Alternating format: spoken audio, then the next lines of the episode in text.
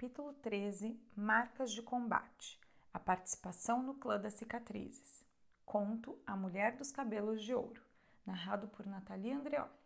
Esse áudio faz parte do projeto Aquela dos Bosques, de estudo do livro Mulheres que Correm com os Lobos Mitos e Arquétipos da Mulher Selvagem, de Clarissa Pinkola Estés. Esse projeto foi idealizado por Simone Braga, Regiane Sidilauskas e Natalia Andreoli.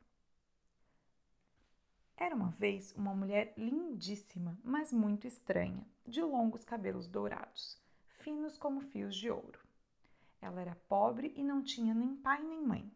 Morava sozinha no bosque e tecia num tear feito de galhos de nogueira preta.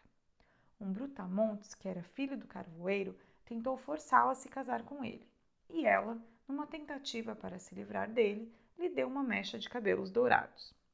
Ele, no entanto, não sabia ou não se importou em saber se o ouro que ela lhe dera tinha valor monetário ou espiritual.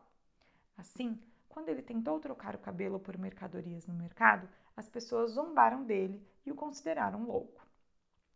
Furioso, ele voltou à noite à cabana da mulher, matou-a com suas próprias mãos e enterrou o corpo junto ao rio. Por muito tempo, ninguém notou sua ausência. Ninguém perguntava por sua casa nem por sua saúde. Na sua cova, porém, os cabelos dourados não paravam de crescer.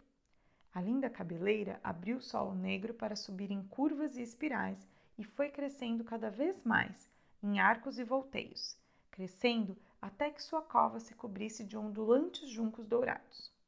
Uns pastores cortaram os juncos anelados para fazer flautas, e quando foram tocá-las, as flautinhas começaram a cantar sem parar. Aqui jaz a mulher dos cabelos dourados, assassinada e enterrada, morta pelo filho do carvoeiro, porque tinha vontade de viver.